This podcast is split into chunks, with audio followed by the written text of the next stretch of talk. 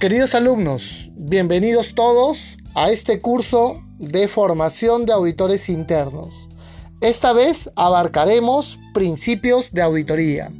¿Y cuántos principios de auditorías tenemos? Tenemos en total siete principios de auditoría. Vamos a detallar cada uno de ellos.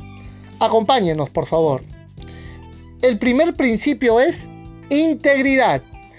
Es el primer principio y de alguna manera nos recuerda de ser honesto. Un auditor tiene que ser correcto, honesto.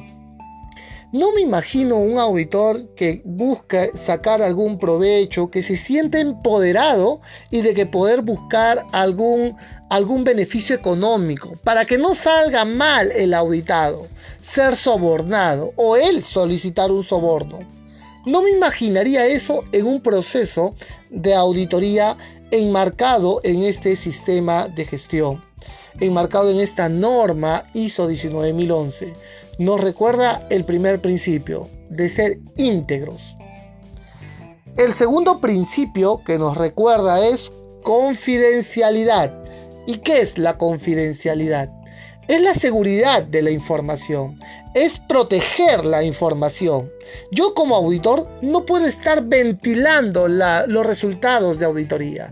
De decir, por ejemplo, siendo la tarde, que durante la mañana ustedes no van a lograr la certificación producto de la respuesta de los auditados del turno mañana o informarles que he visitado a su competencia y les en ese momento de la auditoría les informo que ustedes están muy por encima de su competencia, porque su competencia les encontré esto, aquello y aquello.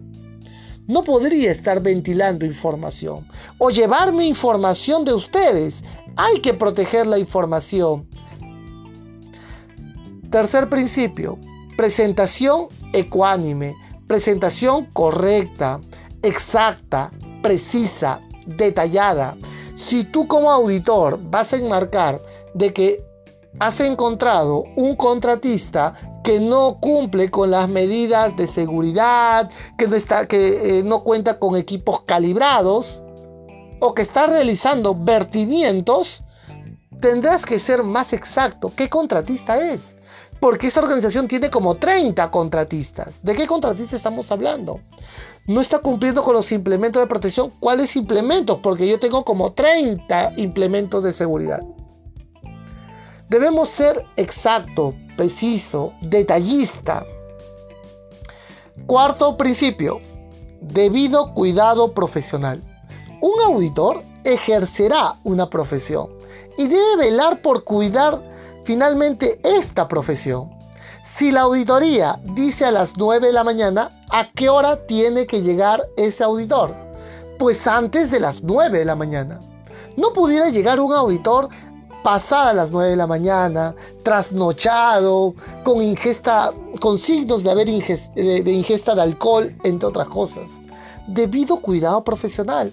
Si a mí me dicen dos horas para auditar de 9 a 11 según plan de auditoría el proceso de mantenimiento, debo de cumplir ese tiempo que me han asignado debido cuidado profesional.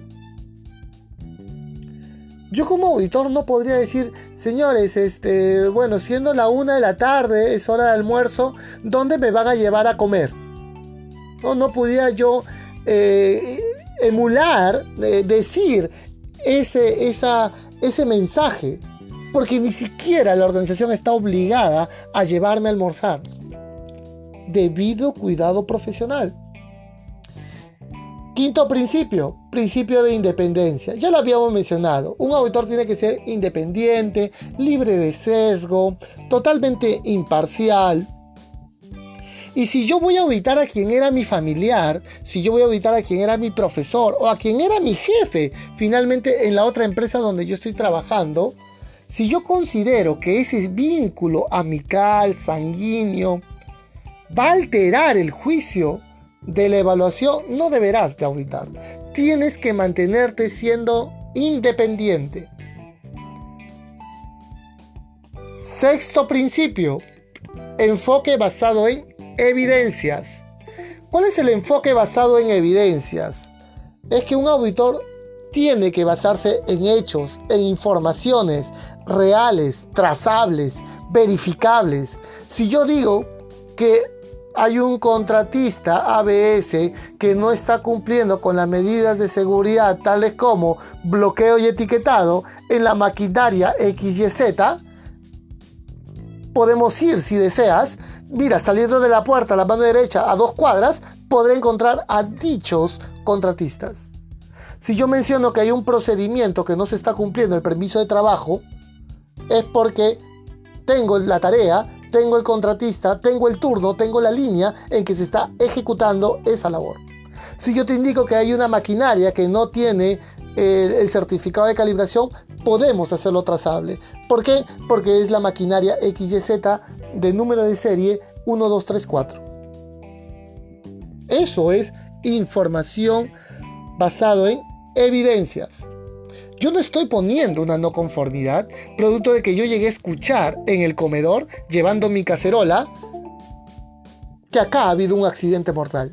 Que llegué a escuchar claramente que dos trabajadores estaban diciendo que ha ocurrido un accidente mortal y que no han comunicado esto a el Ministerio de Trabajo. Por eso vamos a dejar una no conformidad.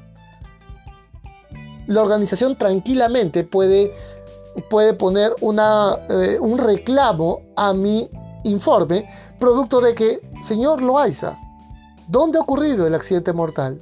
¿Le consta que el accidente mortal es de la empresa? Y finalmente, porque alguna vez lo tuvimos, fue hace más de 20 años. Se está refiriendo a ello, pero entiendo que el sistema de gestión de seguridad, en este caso, ha acontecido a partir de hace un año. En ese sentido, queridos alumnos, hay que basarse en evidencias, hechos concretos, reales. El último principio que nos entrega la norma internacional es el enfoque basado en riesgos. Tenemos que ser preventivos, tenemos que realmente poder identificar cuáles son las situaciones potenciales que pudieran alterar el desarrollo de la auditoría y tener las medidas de atención, de corrección, de contención para dichas medidas porque la ejecución de la auditoría puede verse afectada. No es lo mismo hacer una auditoría en verano que en invierno. Ahora mismo en las provincias, en la serranía, en las minas, seguramente hay llovizna, friaje. Y podemos estar exponiendo ahí el desarrollo de la auditoría, ir a auditar en condiciones climáticas adversas. O auditar en procesos de temporadas de veda, ¿Para qué voy a ir a auditar en temporadas de veda, donde la maquinaria y los trabajadores no trabajan? Bueno, ¿dónde es su alta producción? En noviembre, auditaremos en noviembre. Manejaremos el rango de incertidumbre para lograr una mayor exactitud en el, en el resultado de la auditoría. Muy bien, queridos alumnos, les comparto con mucho, con mucho entusiasmo el, poder explicar y detallar la interpretación de la norma 19.011. Conmigo es hasta otra oportunidad. Muchas gracias.